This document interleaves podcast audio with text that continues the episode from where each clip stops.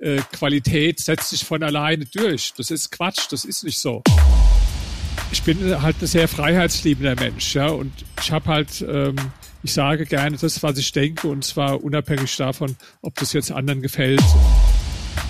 Kreativität ist das Entscheidende, um ein sehr erfolgreicher Unternehmer zu werden, auch das Entscheidende, um reich zu werden.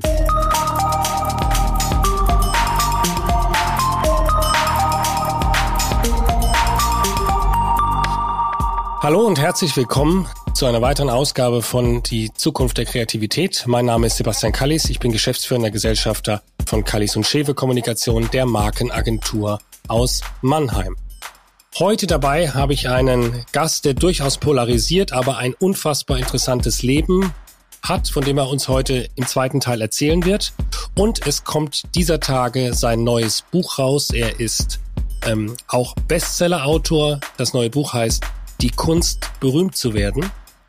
Ich freue mich auf den Bodybuilder, Historiker, Journalisten, Unternehmer, Investoren und Multimillionär Dr. Dr. Rainer Zittelmann. Hallo, Herr Zittelmann. Ja, hallo. Ja, Herr Zittelmann, Ihr neues Buch heißt äh, Die Kunst berühmt zu werden. Ähm, wir haben heute das Thema Kreativität ähm, und wir, mich haben jetzt viele gefragt, naja, was lädst du einen Unternehmer ein? Was hat das mit Kreativität zu tun? Auch ein Investor? Das passt ja überhaupt nicht in deine Sendung. Ähm, was würden Sie dem antworten? Ich würde ihm antworten, dass er wahrscheinlich äh, sich noch nie mit Unternehmertum beschäftigt hat, ganz bestimmt selbst kein Unternehmer ist und auch sonst nichts drüber weiß. Ist Kreativität einfacher, wenn man viel Geld hat? In gewisser Weise ja, wobei ich war auch ohne äh, äh, ohne Geld kreativ. Aber der Vorteil ist natürlich, äh, die meisten Menschen, die verbringen ja einen größten Teil mit ihrer Arbeit, ähm, weil sie arbeiten müssen, also um ihre Miete zu bezahlen, um ihre Rechnung zu bezahlen. Ich muss ja schon längst nicht mehr arbeiten. Ich arbeite ja, ähm, ich arbeite ja nicht mehr, um Geld jetzt äh, zu verdienen, weil ich genug äh, habe. Und das ist natürlich ein Freiheitsspielraum, der natürlich noch mal eine Stufe höher ist, weil ich entscheide, ob ich arbeite, was ich arbeite, wann ich arbeite, wo ich arbeite, wie ich arbeite. Ja, also wenn ich jetzt sagen würde, ich arbeite drei Jahre gar nichts, okay, no problem. Oder wenn ich sage, ich ziehe jetzt äh, äh, übermorgen nach Amerika und äh, arbeite da, da bin überall unterwegs, auch kein, äh, auch kein Problem. Also das ist natürlich äh, das Schöne an der finanziellen Freiheit, dass sie ähm, dass sie dann überhaupt keinen Zwängen mehr ausgesetzt sind. Aber klar. Aber dann könnte man ja fast, dann könnte man ja fast ketzerisch sagen, es wird Ihnen jetzt vielleicht, äh, äh, wird Ihnen jetzt vielleicht Widerspruch hervorrufen bei Ihnen, aber ähm, wäre dann das Grundeinkommen ein, ein Kreativitätsbooster nach der Logik? Menschen, die jetzt wirklich ambitioniert sind, kreativ, die brauchen sowas nicht. Gucken Sie mal, zum Beispiel der, der Albert Einstein, der war jetzt auch ein schwieriger Typ und äh, konnte in der Wissenschaft zunächst auch nicht so richtig Fuß fassen, weil er auch äh, anderen widersprochen hat, hat schon, da hat er noch nicht mal einen Doktortitel gehabt, da hat er so den bekanntesten Wissenschaftlern Briefe geschrieben, gesagt, ich wollte sie mal auf ihren Irrtum aufmerksam machen, damit fasst man jetzt nicht so leicht Fuß in der Wissenschaft. So, der hat im Patentamt gearbeitet, äh, und zwar 48 Stunden in der Woche. Und wissen Sie, wann er die Kreativitätstheorie entwickelt hat? Neben, nebenbei, in der Freizeit.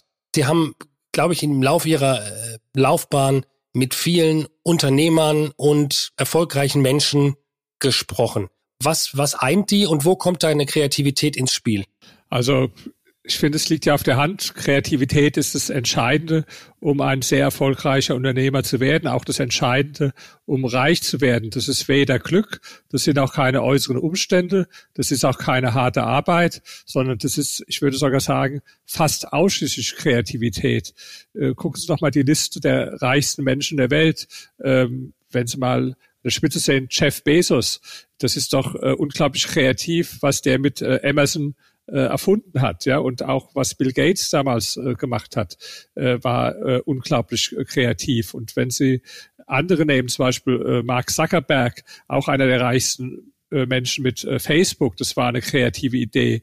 die Google-Gründer äh, Larry Page und Serge Brin war eine kreative Idee. Oder in Deutschland waren lange Zeit die reichsten Menschen, die Albrecht-Brüder, die Aldi gegründet haben, äh, war auch eine unglaublich kreative Idee. Ähm, also ich glaube, am Anfang von einem großen unternehmerischen Karriere und auch äh, da, dass jemand dann wirklich auch sehr, sehr vermögend wird, steht immer eine besondere Idee, ja, also etwas äh, äh, etwas Kreatives. Und ich habe jetzt gerade ähm, einen Artikel veröffentlicht in der Neuen Zürcher Zeitung genau zu dem Thema, zum Unterschied zwischen dem Intellektuellen und dem Unternehmer, wo ich es gerade so sehe, dass der äh, Unternehmer, bei dem das implizite Wissen eine große Rolle spielt. Also implizites Wissen, das ist nur ein anderes Wort eigentlich für Intuition oder Bauchgefühl, ist aber ein Ergebnis von impliziten Lernprozessen. Und äh, ich glaube, dass das äh, ganz entscheidend ist, dass dann Sachen neu zusammengesetzt werden zu einer neuen Idee und daraus kommt dann unternehmerischer Erfolg. Und ich kann überhaupt nicht verstehen, warum nur äh, nur Künstler in Verbindung mit dem Wort Kreativität gebracht werden. Also wie gesagt, einfach ein Ergebnis von Menschen, die sich nie mit Unternehmertum beschäftigt haben. Sag mal, wenn wir das mal vergleichen, der Unternehmer und der Künstler, wo, wo könnte da ein Unterschied auch in der Kreativitätsart liegen? Ist das, ähm, ist das auch, hat es was mit der monetären Verwertbarkeit auch zu tun? Oder ist es vielleicht sogar dasselbe, ja, derselbe Antrieb, der sich nur anders kanalisiert und von dem Unternehmer vielleicht erfolgreicher ähm, umgesetzt wird?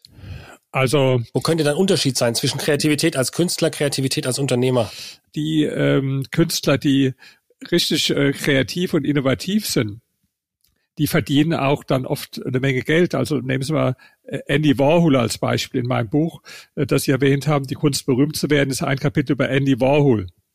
Und der war zum Beispiel äh, ein unglaublich äh, kreativer Mensch, aber kreativ vor allen Dingen auch mit Hinblick auf äh, PR und Marketing. Und das ist es, was viele Künstler nicht erkennen. Die denken, es langt einfach ein mhm. schönes Bild zu malen oder ein schönes Gedicht zu schreiben oder ein schönes Buch zu schreiben. Und äh, dann setzt sich das schon von alleine durch. Und äh, der Andy Warhol, der war anders. Der hat erkannt, dass äh, das gar nicht das Entscheidend ist, immer die Fähigkeit, äh, auch dann so etwas zu zu vermarkten. Da sind sich viele Künstler zu schade dafür.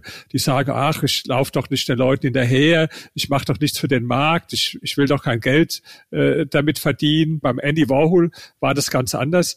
Äh, der, der hat gesehen, im Gegenteil, der hat sogar den Fokus hauptsächlich auf die Selbstvermarktung gelegt. Ja, das war für ihn die Priorität. Der hat viele seiner Kunstwerke sind ja gar nicht von ihm gemacht worden. Das hat er auch selbst äh, immer wieder gesagt. Der hat gesagt, die, das haben meine Assistenten gemacht. Äh, er ist ja bekannt geworden mit diesen äh, Suppendosen. Ja, und äh, da hat mhm. er diese so große Bilder gehabt von den Suppendosen und da haben sich die anderen drüber lustig gemacht. Äh, eine andere Galerie, die hat dann so, um ihn ein bisschen zu veräppeln, äh, die tatsächlichen Originalsuppendosen ins Regal gestellt und hat gesagt, bei uns gibt es das Original für was weiß ich so und so viel Cent, ja.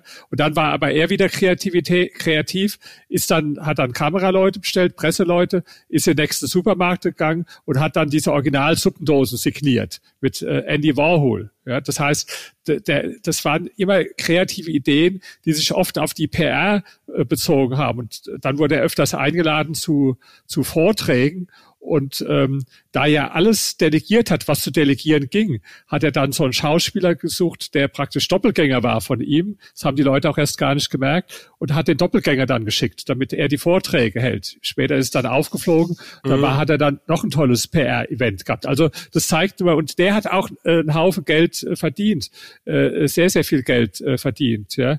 Und ähm, das heißt, klar, in der Regel verdienen die meisten Künstler nicht so viel Geld, aber das ist ja auch so die Frage, was ist denn Kunst? Die Leute, die, die, die sich so zur Kunstszene zugehörig fühlen, die schauen ja meistens herab auf das, was sie so populäre Kultur nennen. Ich sage jetzt mal ein extremes Beispiel, Dieter Bohlen als Künstler. Ja, Der ist ja sehr mhm. vermögend geworden, aber da, da rümpft jetzt bestimmt jeder die Nase, der sich für super intellektuell und gebildet hält und sagt, äh, Dieter Bohlen ist doch Igitt und was hat das mit Kunst zu tun? Ja, das ist nur, äh, weil viele Menschen das halt äh, gut finden. Ja, Da meinen dann manche, das kann gar nicht gut sein, weil gut ist nur das, äh, was nur im kleinen esoterischen äh, Zirkel den Leuten gefällt. Da ist der Unternehmer immer anders oder muss anders sein. Ein Unternehmer, der jetzt sagt, ich will Produkte machen, die, die keiner kauft oder die keinem äh, gefallen, ja. Also das ist äh, ein Paradox. Der, der Unternehmer, der versteht eher als der Künstler,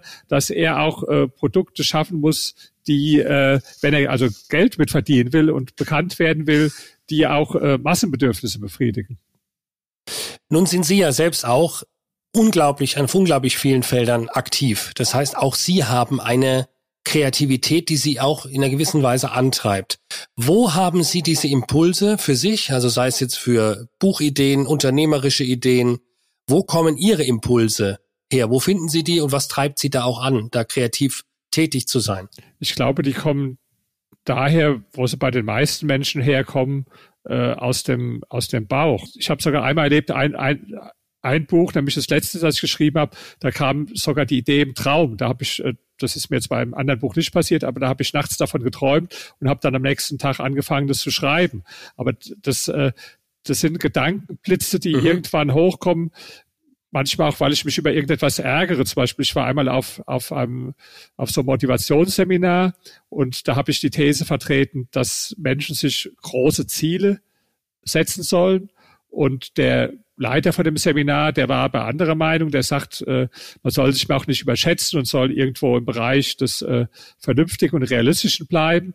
Und da hat oh, das war ein Motivationsseminar, ja. Ja, ja, und, und da, da, da habe ich mit ihm so eine kleine Diskussion gehabt. Und dann habe ich mir aufgeschrieben, äh, dass ich ein Buch schreiben will mit dem Titel Setze dir größere Ziele. Das kam also ein Ergebnis von dem äh, Disput, ja, oder äh, sagen wir mal, ein anderes Buch, das ich geschrieben habe, Die Gesellschaft und ihre Reichen. Das ist die erste Analyse über Vorurteile und Stereotype gegen reiche Menschen. Da habe ich die Idee gehabt, weil ich, äh, da gab es in Berlin so eine Demonstration mit äh, Plakaten, da stand drauf, kill your landlord, also töte deinen Vermieter. Und da habe ich mir so ein Gedankenexperiment gemacht, was wäre denn, wenn da, äh, wenn die jetzt einen Slogan gehabt hätte, der sich auf irgendeine andere Minderheit bezogen hätte, die getötet werden soll. Da, da wäre die Aufregung ja zu Recht äh, groß gewesen, die Empörung. Aber hier hat sich außer mir irgendwo niemand drüber aufgeregt. Und dann war kurz darauf noch ein Artikel von dem äh, Jakob Augstein in Spiegel Online. Äh, da hieß die Überschrift zur Hölle mit den Reichen. Und da habe ich mir auch wieder überlegt, wenn da jetzt die Überschrift wäre zur Hölle mit irgendeiner anderen Minderheit. Da hätte sich ja auch jeder aufgeregt, zu Recht drüber. Mich hat es aufgeregt. Mich hat vor allen Dingen aufgeregt, dass sich sonst niemand drüber aufgeregt hat. Und da kam dann die Idee her, äh, diese Studie dann äh, zu machen über die, äh, ich habe dann später eine Umfrage bei äh, Allensbach und Ipsos Mori in vier Ländern in Auftrag gegeben und äh, die Einstellung der Bevölkerung in diesen vier Ländern zu reichen Menschen untersucht. Also das heißt, äh, Ihre Frage war ja, woher die Ideen kommen.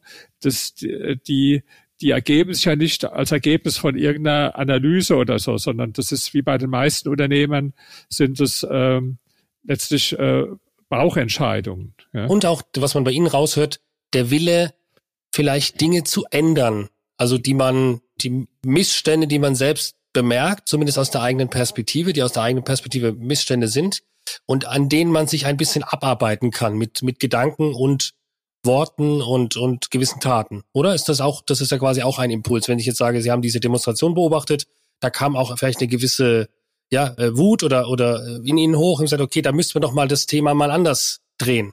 Ist ja, glaube ich, auch so ein, äh, so ein Merkmal ihres Lebens. Sie, sie waren irgendwie als Kind schon jugendlicher Maoist, äh, haben sich dann ja auch, auch über verschiedene Berufe auch verändert, aber was man ihnen anmerkt, dass sie immer so ein bisschen gegen den Strom unterwegs sind.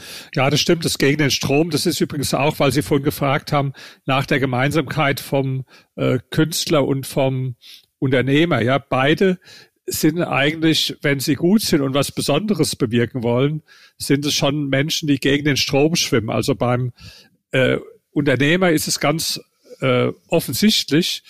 Ähm, ich habe ja ein, meine zweite Doktorarbeit geschrieben zum Thema Psychologie der Superreichen und habe mit denen habe mit 45 Menschen Interviews geführt, die hatten so einen Schwerpunkt zwischen 30 Millionen und eine Milliarde äh, Euro, die meisten davon self-made.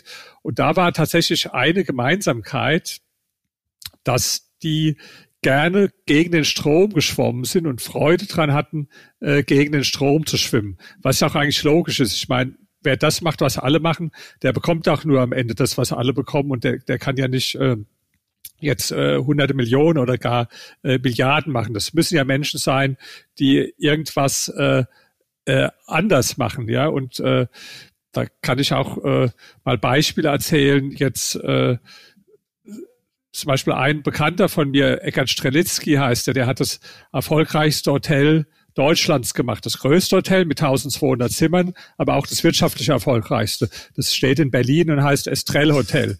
Und ähm, damals, als er das aber äh, die Idee hatte, das das steht in Neukölln. Da haben ihn alle für verrückt erklärt und haben gesagt, das ist der Nah vor Neukölln, weil Neukölln hatte das schlechteste Image äh, überhaupt gehabt. Und, das, und er hat noch das Hotel direkt am Schrottplatz äh, praktisch gebaut. Und zwar ein Vier-Sterne-Hotel. Da haben sie alle gesagt, der ist ja komplett äh, äh, verrückt. Ja, der hat halt äh, einfach Sachen anders beurteilt als andere Menschen und hat sich dann auch nicht beirren lassen von der Mehrheitsmeinung. Und das ist natürlich auch eine Gemeinsamkeit zu, zu Künstlern. Jetzt ein Künstler, der einfach nur das alles äh, kopiert, was, was andere machen, ja, der wird nicht erfolgreich sein.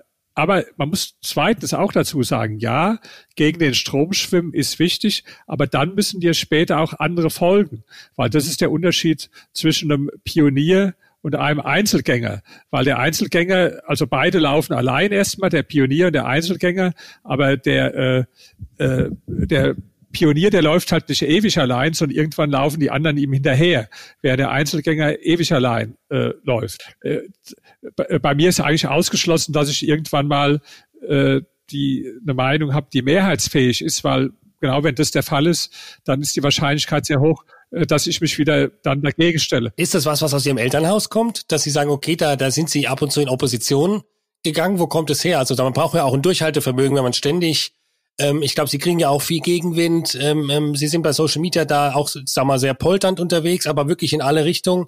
Ähm, braucht man da, da braucht man ein dickes Fell und man braucht auch eine, sag mal, einen Antrieb. Woher kommt das, dass Sie sagen, okay, da, da muss man auch die Dinge andersrum sehen?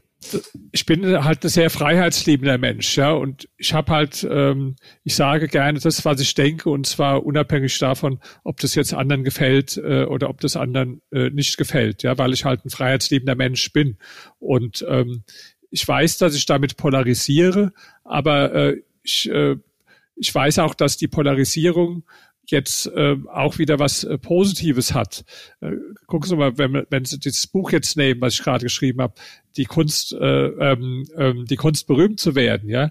Die Menschen, die ich da porträtiere, waren fast alles Leute, die irgendwo polarisiert haben. Nehmen Sie mal zum Beispiel Muhammad Ali, der äh, der sicherlich der bekannteste Sportler war im 20. Jahrhundert, der bekannte Boxer, ja, der, der hat unglaublich polarisiert, äh, schon durch seine durch seine großsprecherische Art immer, ich bin der Größte, ich bin der Schönste, ich bin besser als alle anderen. Ja, das ist ja schon allein was, was viele mhm. Menschen äh, provoziert, wenn einer so auftritt. Aber dann auch im politischen Bereich, weil er dann, äh, weil er dann sich äh, den Kriegsdienst verweigert äh, hat und so weiter und sich äh, da gegen den Vietnamkrieg positioniert hat äh, damals. Da hat er also auch sehr stark äh, polarisiert, ja. Oder ähm, nehmen Sie jetzt äh, auch jemanden wie äh, Donald Trump, den porträtiere ich auch in dem Buch. Ich bin jetzt äh, kein Trump-Fan, ganz im Gegenteil. Aber wenn man jetzt mal sieht, wodurch der seine Bekanntheit erreicht hat, darum geht's ja jetzt. ja. Oder nehmen Sie jemand wie Karl Lagerfeld, der auch in dem Buch vorkommt. Der hat auch oft Sprüche gebracht, äh, wo er mit angeeckt ist oder wo er äh, provoziert hat. Und Klar, das gehört sicherlich auch dazu, dass man da eine gewisse Freude dran hat, dass man einfach sagt, ich sage, was ich äh, denke. Das würden sicherlich viele andere Menschen auch gerne machen, aber die haben dann immer Angst, dass sie damit äh, anecken, dass sie Gegenwind bekommen und äh, deswegen schlucken sie es dann runter und äh, sagen dann äh, nicht, was sie denken. Der Gegenwind ist Ihnen aber wurscht. Ja, in gewisser Weise liebe ich das sogar. Also äh, wenn der Gegenwind kommt, ich äh, ich äh, mache das gerne. Also ich hatte jetzt äh, letztes Jahr einen Vortrag in Tübingen, was ja doch so sehr grün dominiert ist. Und das, das heißt, war kein Vortrag, das war eine Diskussion mit einer Redakteurin der Taz, und zwar mit der Frau Herrmann, die eine absolute Antikapitalistin ist und auch immer Bücher gegen den Kapitalismus schreibt. Und äh, da wusste ich schon, dass mich so ein grünes Publikum empfängt. Überwiegend Grüne, waren auch ein paar Fans von mir dabei, aber überwiegend Grüne. Der Saal war gerammelt voll, musste sogar dann zugemacht werden, äh, weil die konnten keine Leute mehr einlassen. Äh, und ich habe zum Beispiel mein T-Shirt angezogen, I love capitalism. So, da, da bin ich äh, da hingegangen. Also mir macht das auch Spaß, durchaus zu provozieren. Das Einzige, was mich ärgert, ich werde gerne für die Meinungen kritisiert, die ich vertrete. Mich ärgert es aber, wenn mich Leute für was kritisieren, für Meinungen, die ich, äh, die ich nie gehabt habe. Und das ist auch mhm. passiert. Und das ist natürlich sehr ärgerlich dann. Ja. Mhm. Jetzt haben wir gesagt, auch, auch Sie kommen ja auch aus einem Elternhaus. Ich glaube, Ihr Vater war ein, war ein erfolgreicher Ju Pfarrer einmal, also nicht erfolgreicher Pfarrer, er war, er war, glaube ich, Priester und war erfolgreicher Jugendbuchautor. Ähm, haben Sie da was, also sich da was abgeschaut, was auch das Thema Autorenschaft, Kreativität, Themenfindung angeht, oder ist das bei Ihnen ganz anders entstanden? Also so bewusst nicht, aber natürlich ähm, ist so eine Prägung durchs Elternhaus äh, immer da.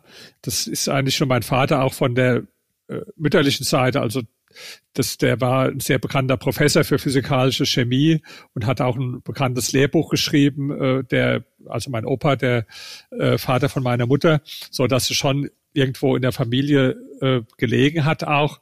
Und äh, ja, aber in, in mancher Hinsicht äh, sicher äh, prägt das, ja. In anderer Hinsicht äh, ist dann auch mein Leben sehr anders verlaufen, weil natürlich in so einem mhm. äh, akademischen, intellektuellen, äh, geprägten Familie, da ist zum Beispiel das Thema Geld, ja, äh, das ist ja ein äh, negatives äh, Thema und äh, das war bei mir zu Hause auch so. Da, das hat sich dann erst später in meinem Leben gewandelt, dass ich das äh, dann, dann anders gesehen habe. Also obwohl Sie das Intellektuelle auch kritisch sehen, haben Sie ja zweimal promoviert.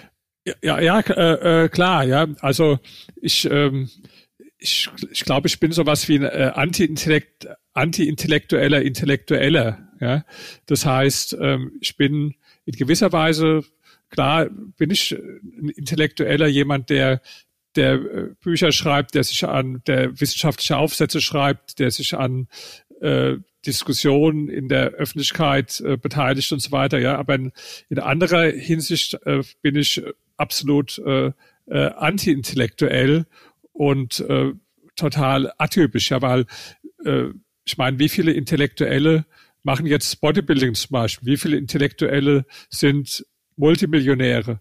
Äh, ich interessiere mich auch für viele Sachen gar nicht, für die sich Intellektuelle interessieren. Zum Beispiel, ich gebe zu, ich gehe, ich bin so ein äh, Kulturbanause, ich gehe also niemals ins äh, Theater. Ich gehe auch nicht in die Oper. Ich lese auch keine schöngeistige Literatur. Ich kann auch mit Gedichten nichts anfangen. Ja, das ist ja das, was so die Welt von Intellektuellen äh, normalerweise ist. Ja, und äh, deswegen glaube ich, dass ich äh, klar auf der einen Seite bin ich ein Intellektueller. Ich habe ja jetzt 24 Bücher geschrieben und äh, herausgegeben und äh, habe jetzt gerade wieder zum Beispiel einen Aufsatz für eine äh, britische Fachzeitschrift äh, geschrieben und dem nächsten anderen Aufsatz für ein äh, wissenschaftliches Sammelband. Also das sind ja alles Dinge, die Intellektuelle tun. Aber in anderer Hinsicht bin ich halt ähm, bin ich halt sehr sehr atypisch auch für einen Intellektuellen. Aber das wundert mich, weil Sie sind ja ein sehr, sehr neugieriger Mensch, der immer was Neues anfängt. Und im Grunde Kultur kann ja einem auch neue Impulse geben, auch einen Blickwinkel, die man vielleicht vorher nicht hatte. Ähm, ist das jetzt auch so schon so ein, im Grunde ein gewisses Prinzip, sich damit nicht zu beschäftigen? Ähm, ist einfach das Interesse nicht ausgeprägt worden oder haben Sie vielleicht so viel mit Schreiben und Denken zu tun, dass Sie dann in der Freizeit vielleicht was ganz anderes machen Aber möchten. in gewisser Weise ist es vielleicht auch so eine äh, Protesthaltung. Also mich hatte schon in der Schule gestört. Äh, da hat der Lehrer dann gefragt, was lest ihr? Und dann haben die so gesagt, ja, ich lese äh, Böll oder ich lese Günter Grass oder ich mhm. lese mhm. irgendwelche Sachen dieser Art, ja. Und ich habe dann gesagt, ich lese so Science-Fiction-Romane damals, so so Groschenheftchen, so Perry Roden Heftchen. Ja, das war jetzt auch mehr so eine Provokation. Ja, aber äh, auch auch die die Musik, wenn sie wissen äh, würden, also welche Musik mir gefällt, da würden sie auch äh, die Haare zu Berge stehen, also bei jedem Intellektuellen. Ich habe ja zum Beispiel von Dieter Bohlen gesagt, also mir gefällt so Musik, Modern Talking, ja, das, da wird jeder sagen, der Zittelmann, der hat ja überhaupt keinen Geschmack, der ist ja äh, vollkommen primitiv, mag sein, aber ich will ja damit nur sagen, ich bin halt, äh, oder oder Bodybuilding. Ich meine, das ist ja jetzt kein typischer intellektueller mhm. Sport. Die spielen ja Tennis oder äh, Volleyball oder was weiß ich, ja. Äh, und ähm, das sind so Sachen, wo ich einfach, ja, ich, ich nehme mir heraus, halt äh, anders zu sein als andere und in keine Gruppe so genau mich äh, einordnen zu wollen oder ein äh, oder mich einordnen zu lassen. Sie hatten ja auch schon in, als Jugendlicher äh, in der, in der Mao-Bibel ein Lieblingszitat, das war, wenn der Feind uns bekämpft, dann ist das gut und nicht schlecht. Nun sind Sie vom Maoisten zum, zum Multimillionär und, und Kapitalisten geworden, aber dieses, kann es sein, dass dieses Motto, das Sie in der Kindheit sich irgendwann mal ausgesucht haben, ähm, Sie weiter antreibt, jetzt auch?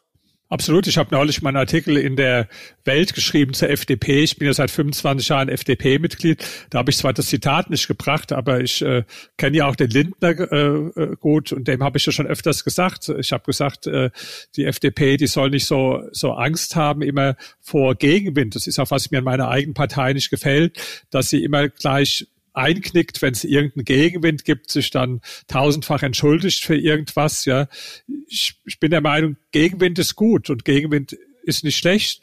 Äh, Gegenwind führt auch dazu, dass man stärker wird, dass man mehr Aufmerksamkeit bekommt. Und derjenige, der im Gegenwind stark dasteht, der bekommt mehr Respekt sowohl von seinen Freunden als auch von seinen Gegnern als derjenige, der im Gegenwind sofort umknickt und sich immer äh, tausendfach äh, entschuldigt. Jetzt haben Sie aber, jetzt haben Sie aber eine sehr klare und feste Meinung auch über Ihr Leben hinweg immer gehabt.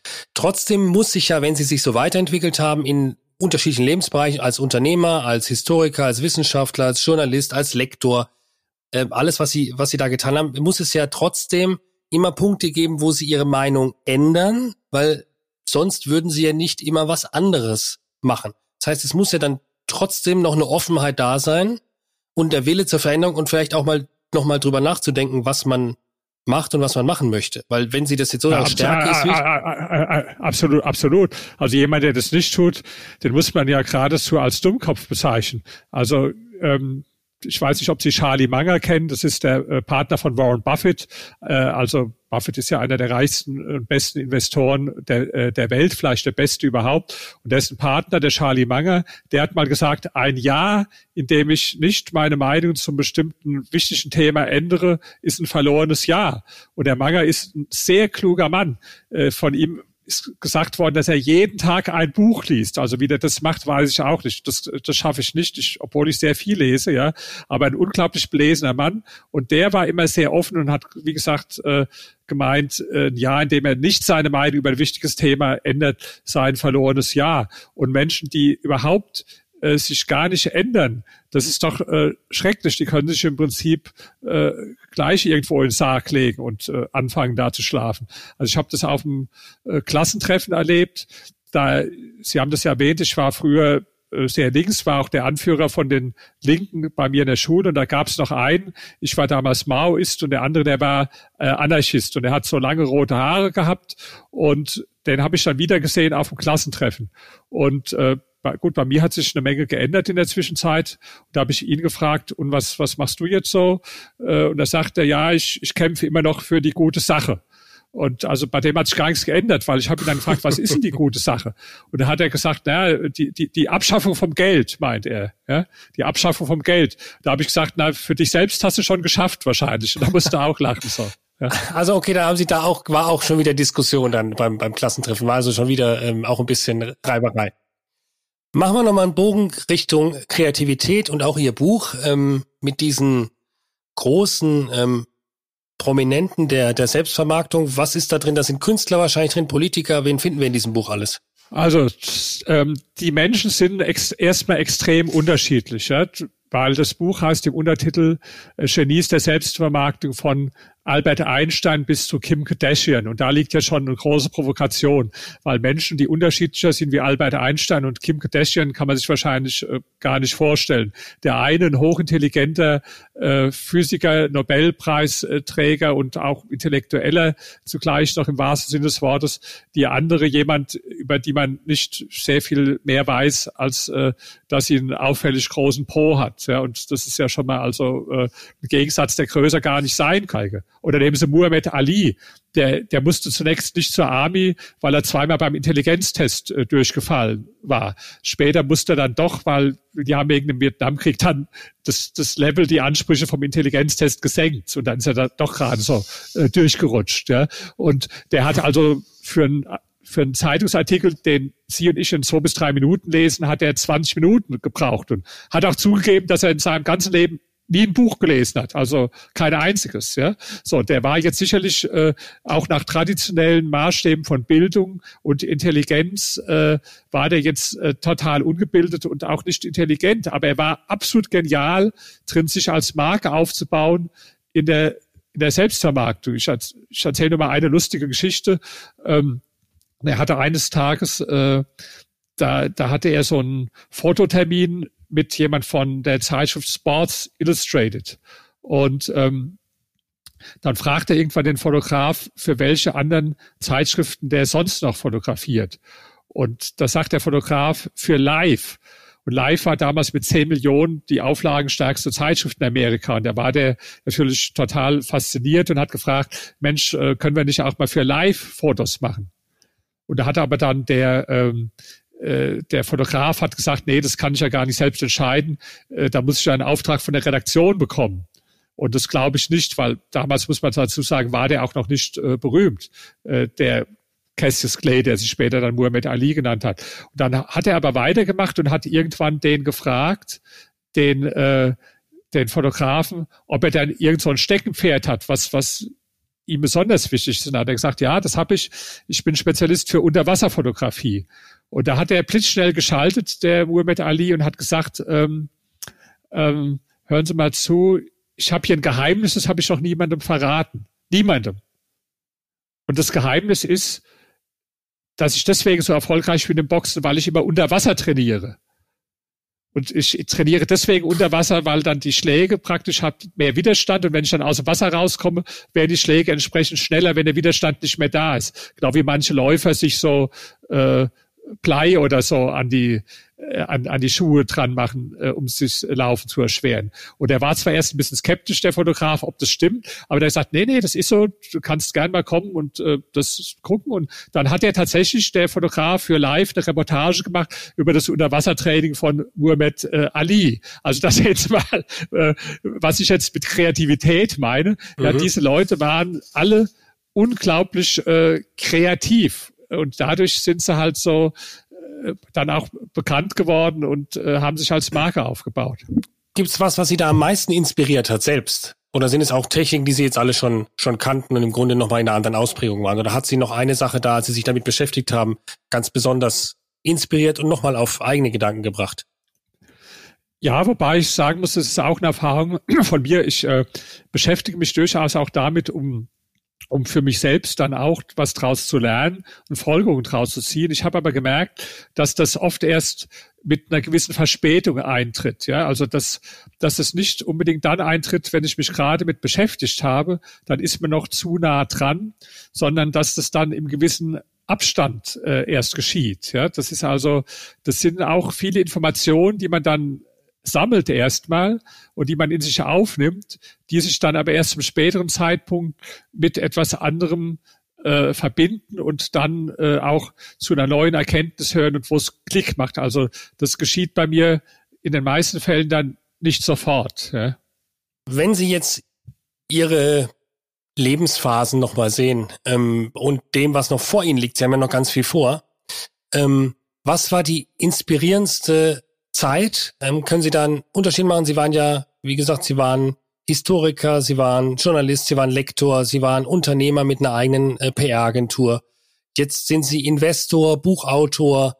Was war für Sie bislang das Inspirierendste und wo wollen Sie da noch, noch neue Felder erkunden? Also ich war immer begeistert und inspiriert von dem, was ich gemacht habe. Weil wenn es irgendwann mal nicht mehr der Fall war, dann habe ich ja einfach äh, was anderes dann gemacht.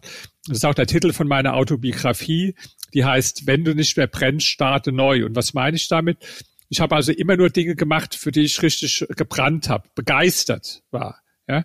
Und irgendwann ist die Begeisterung erloschen. Ich kann mich also sehr lange für Sachen begeistern, aber jetzt nicht für die gleiche Sache mein ganzes Leben lang, sondern das hat dann vielleicht mal zehn Jahre gedauert und dann habe ich so gemerkt, wie irgendwo die Begeisterung nicht mehr so da war. Das heißt nicht, nicht, dass ich mich dann irgendwo total angekotzt hätte oder dass ich dann äh, das nur noch widerwillig gemacht hätte, sondern mein äh, Reizlevel ist da niedriger.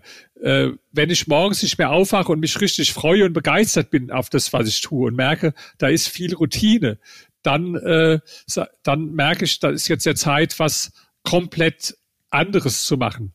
Und immer das, was ich dann zum jeweiligen Zeitpunkt tue, ist das, was ich zu diesem Zeitpunkt als das inspirierendste und begeisterndste äh, empfinde. Und das waren, wie Sie es äh, gesagt haben, also ganz unterschiedliche Sachen. Ich war erst Historiker, also als Wissenschaftler, und es hat mir unglaublich äh, Freude gemacht, äh, zu forschen und dann auch an diesen wissenschaftlichen Diskussionen äh, teilzunehmen. Dann war ich Cheflektor vom Ulstein Privilegien Verlag, was mir sehr viel Freude gemacht hat, da die äh, intellektuellen Diskussionen in Deutschland polarisierend zu befruchten mit den Büchern, die ich da äh, verlegt habe. Dann war ich bei der bei der Welt, äh, wo ich das Gleiche dann praktisch bei der Zeitung äh, fortgesetzt habe. Habe dann später aber bei der Welt was ganz anderes gemacht. Die erste tägliche Immobilienseite in einer europäischen äh, Zeitung veröffentlicht, also dass wir jeden Tag über Immobilien geschrieben haben. Und das hat mir viel Freude gemacht. Dann habe ich meine eigene Firma gegründet, auch eine tolle Phase in meinem Leben, bin dann äh, vermögend geworden, auch als Investor. Und jetzt habe ich noch ganz viel vor.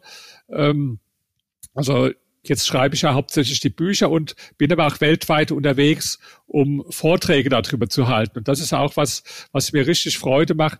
Ich war jetzt letztes Jahr zum Beispiel in äh, Südkorea gewesen und in den USA gewesen und in China und in Großbritannien und habe da also in, in London, in, in Washington, in Peking, in Shenzhen, in Seoul überall Vorträge gehalten über meine äh, Themen. Und äh, das will ich noch stark äh, ausweiten jetzt. Also die, ähm, ich, ich, ich denke nicht nur jetzt deutschlandweit, sondern ich denke sehr international bei den Sachen, die ich tue. Also so Interviews, wie ich es Ihnen jetzt gebe, die gebe ich jetzt äh, die gebe ich jetzt nicht nur für äh, deutsche Podcaster. Zum, zum Beispiel gestern Abend habe ich ein anderthalb Stunden langes Interview gegeben für einen Podcaster, der hat weltweit äh, 500.000 äh, Zuhörer. Das war dann logischerweise in, in, in englischer Sprache. Ja, oder ich schreibe auch jede Woche eine Kolumne in äh, in Forbes. Also wenn man mal googelt Forbes.com, da wird man jede Woche eine äh, Kolumne von mir äh, finden. Und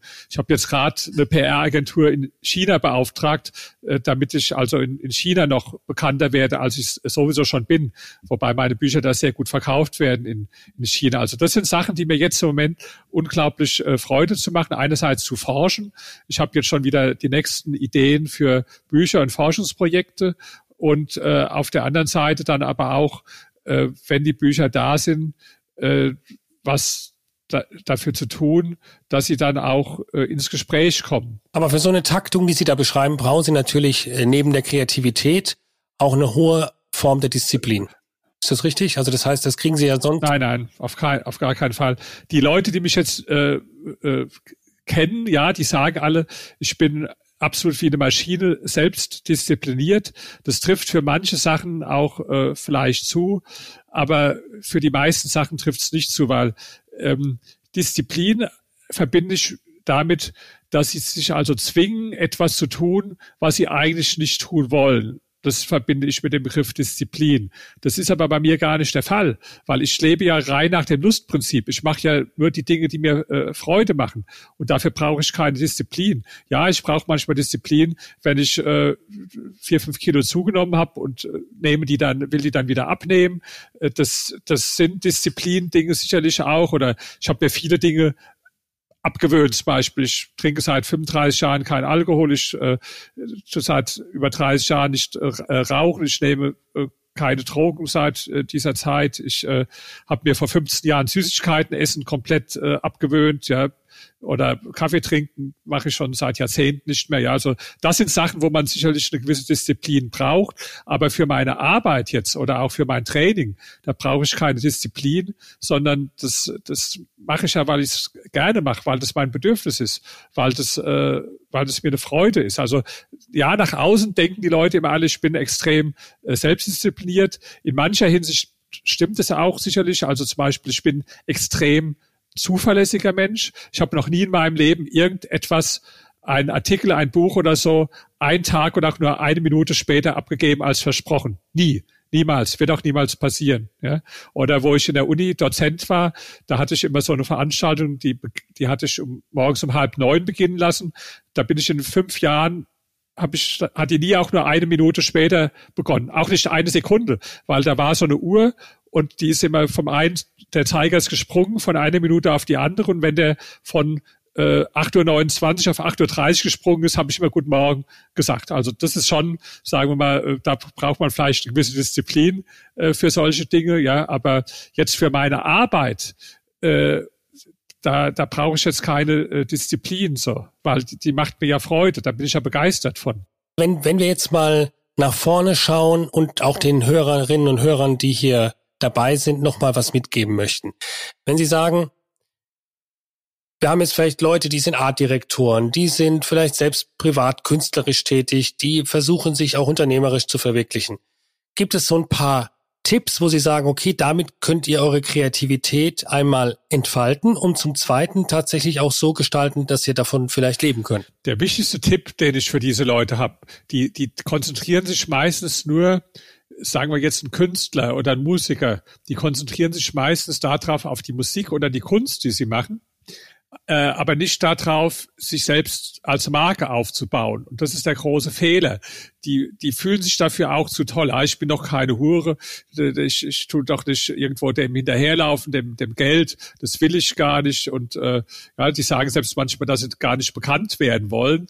Gut, also wenn man so denkt, wenn man sagt, man macht Kunst, will weder bekannt werden noch Geld verdienen, dann kann man alles so weitermachen, wie bisher, dann ist es ja auch okay. Wer damit zufrieden ist, dass er Dinge macht, für die er weder Anerkennung noch Geld bekommt, ist okay. Ich bin nur der Meinung, bei den meisten ist es eine Lebenslüge. Die meisten, die haben doch insgeheim eigentlich irgendwann mal den Wunsch gehabt, wo sie angefangen haben mit Kunst oder mit Musik, dass sie auch damit äh, sich einen Namen machen, dass sie da auch viele, viele andere Menschen erreichen äh, und, und äh, nicht nur jetzt ein paar Eingeweihte.